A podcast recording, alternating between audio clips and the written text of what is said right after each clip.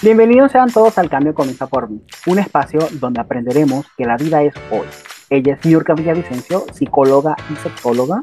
Él es Vicente Rodríguez, psicólogo clínico y juntos seremos los encargados de llevarlos por este viaje donde exploraremos temas relacionados al ámbito personal. Desde el autoconocimiento, pareja y sexualidad, tomando en cuenta lo psicoemocional.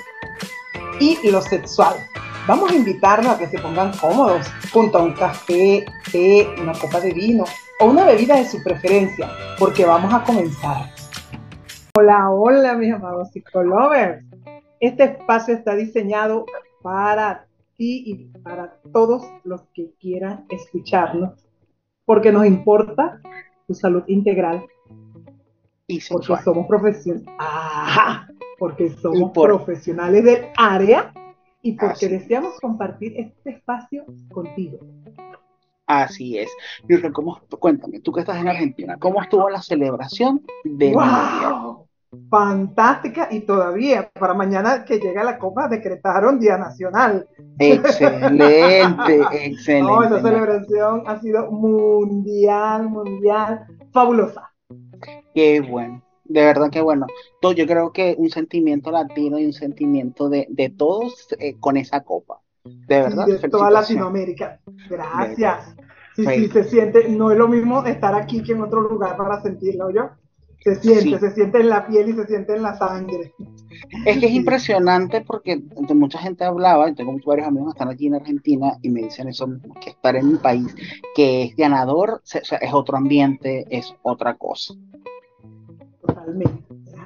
Sí, hoy vamos a hablar, un, dejando a un lado esta celebración, vamos a tocar un tema para iniciarnos ya a el contenido. Hoy vamos a hablar sobre sexualidad.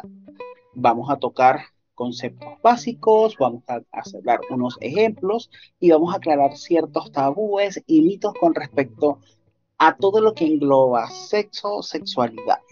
Entonces, la experta en, en sexología acá es Miurka.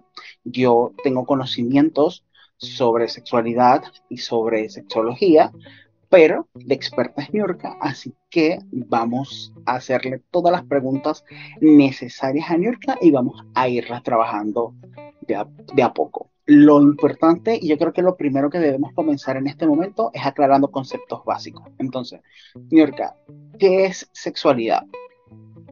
Aquí voy, mis amados psicolovers.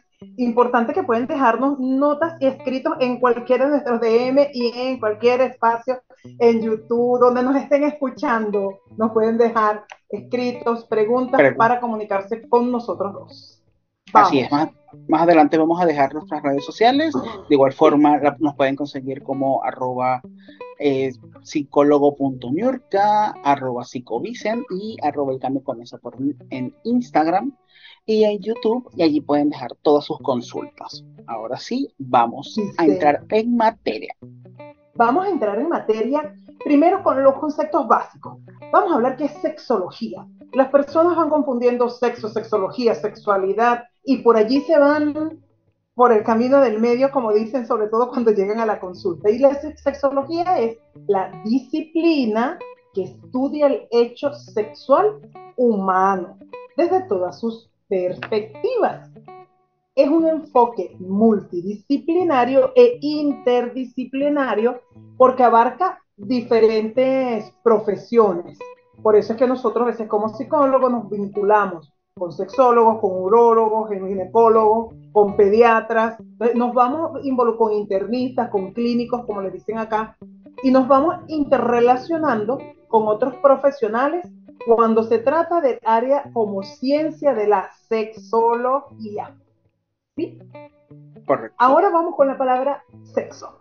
La palabra sexo muchas personas la confunden con el ejercicio de la función sexual y la definición es sexo biológicamente es el conjunto de peculiaridades que caracterizan los individuos de una especie, dividiéndolos en masculinos y femeninos.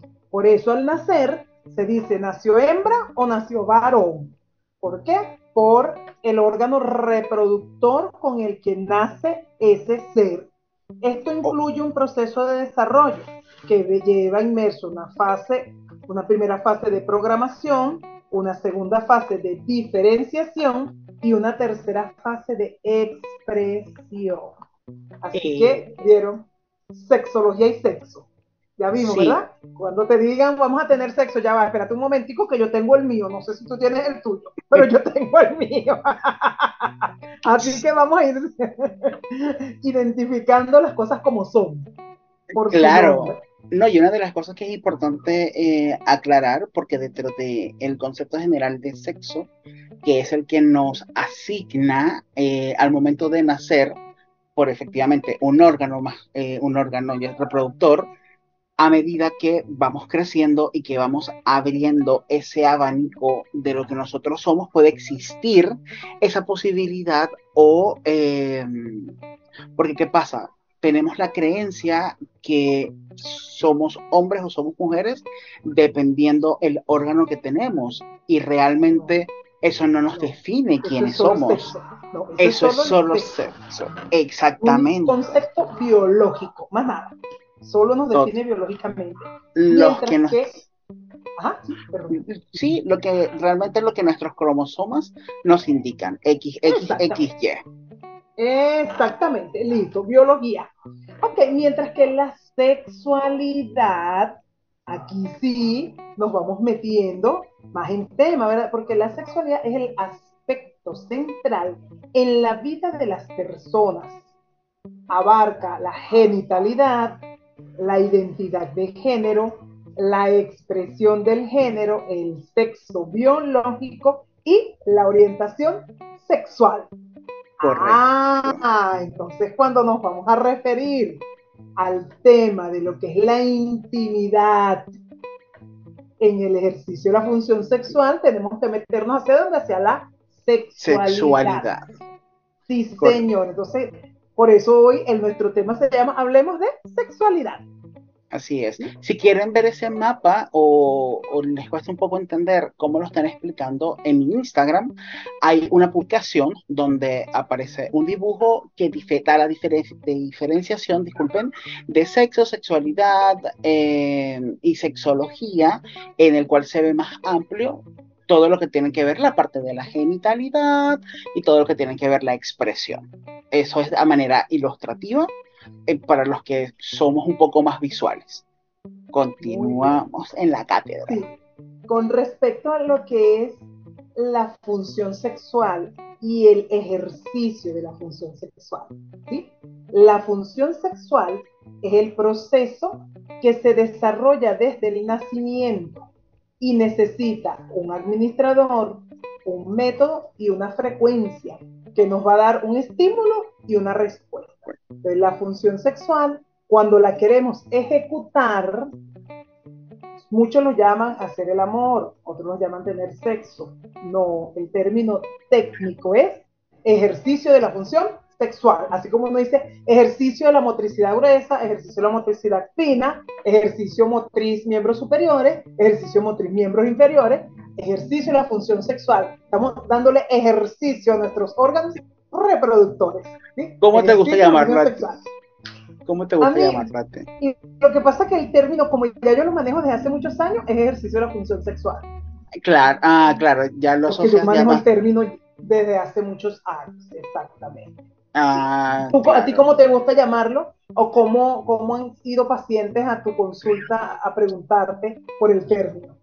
Mira, por el término me han preguntado hacer el amor, estar juntos y el que yo creo que más yo detesto, pero es parte de, eso, el, el tirar nosotros, para los que son fuera de Venezuela y de los que nos están escuchando, nosotros usamos una palabra que es eh, tirar. ¿De dónde viene? Lo sabremos en el próximo episodio que hablemos de sexo.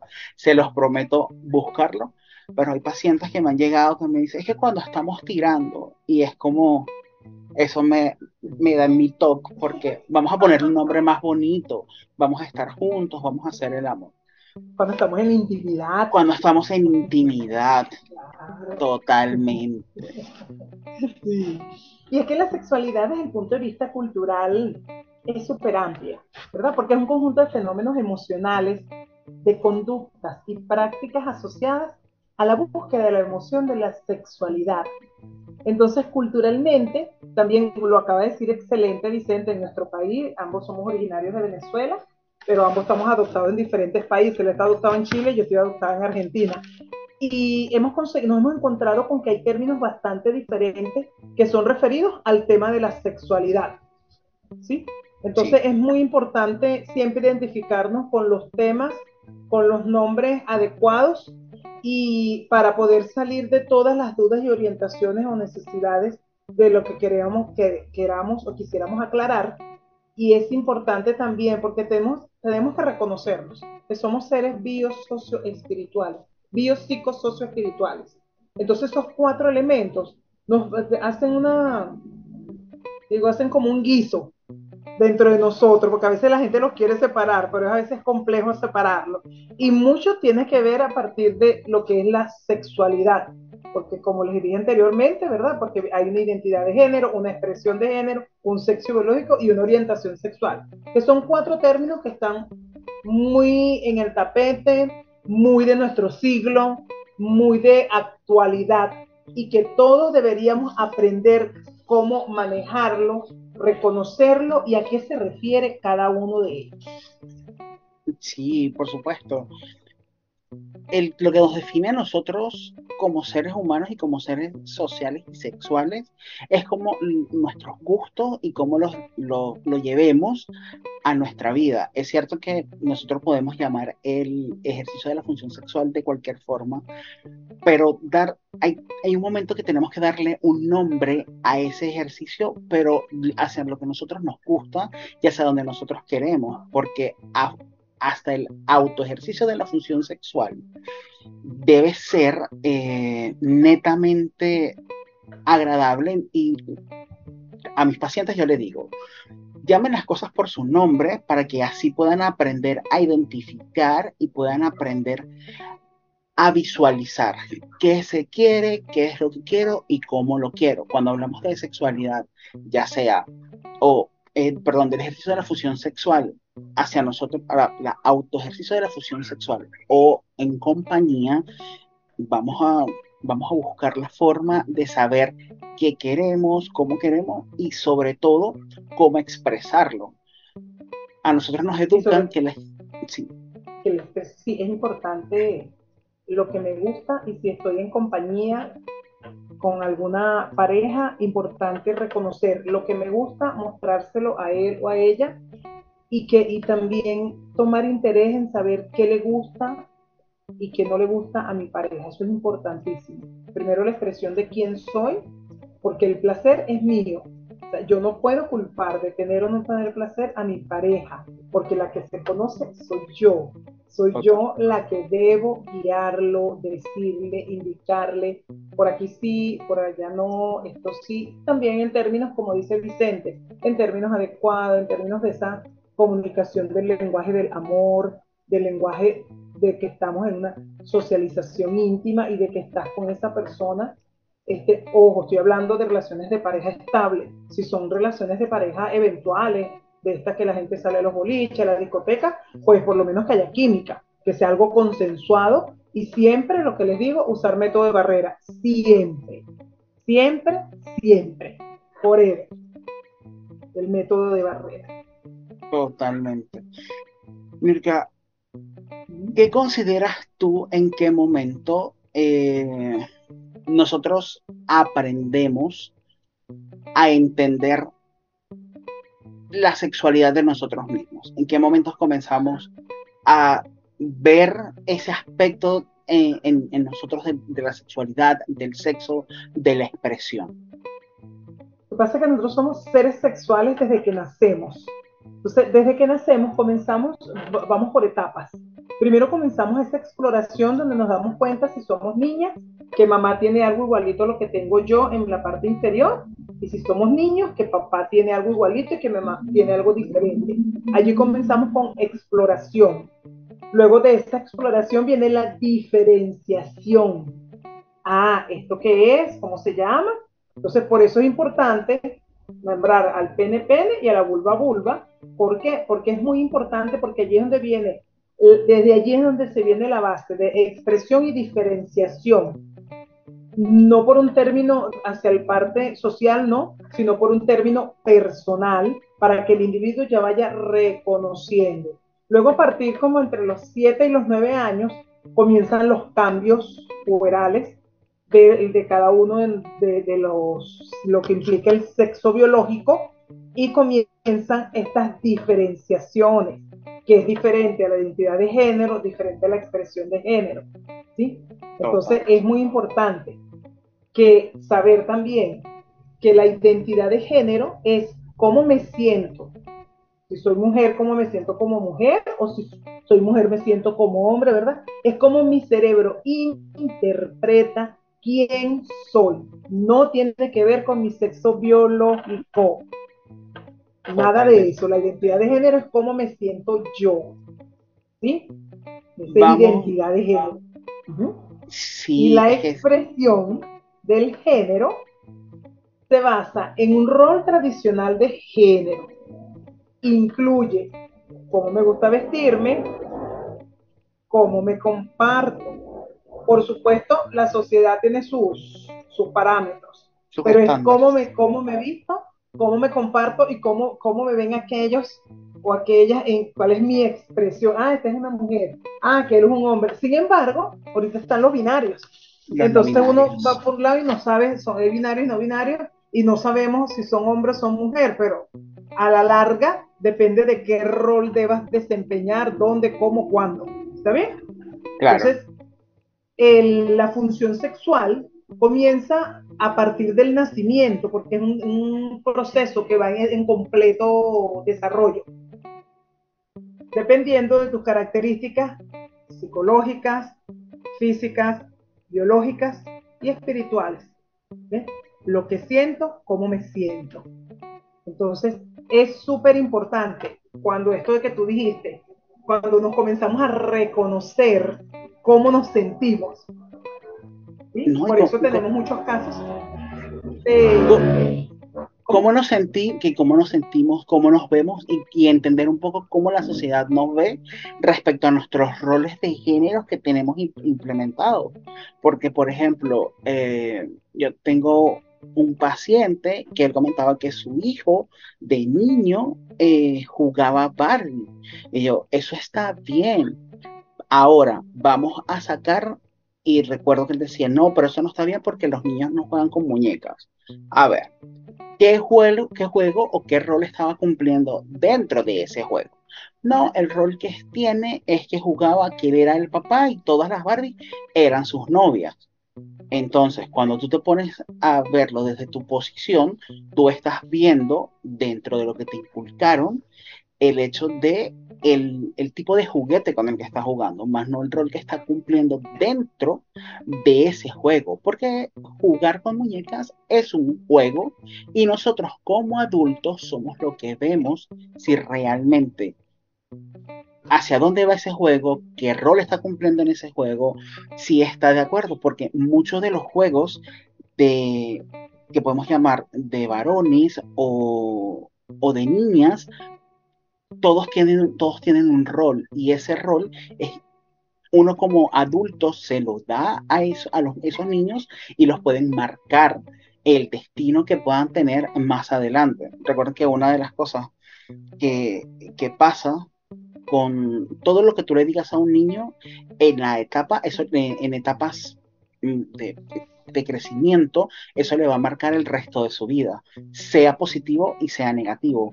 Cuando hablamos de, eh, de la parte de la sexualidad y de roles de género, eso también influye porque eso va a determinar cómo ellos se sientan a medida de que vayan creciendo y que pasen etapa de la adolescencia en caso de tener un conflicto de identidad de género, si, ellos son binarios, no binarios, si, si son mujeres, eh, si son hombres eh, heterosexuales, si dependiendo todo este abanico que existe dentro de, los roles de género y dentro de los parámetros, todo lo que tú le inculques a ellos, eso va a afectar de cómo se sientan ellos y efectivamente van a atacar su autoestima porque no van a, a determinar cómo la sociedad y ellos mismos se ven hacia, hacia, hacia esa parte de la sexualidad.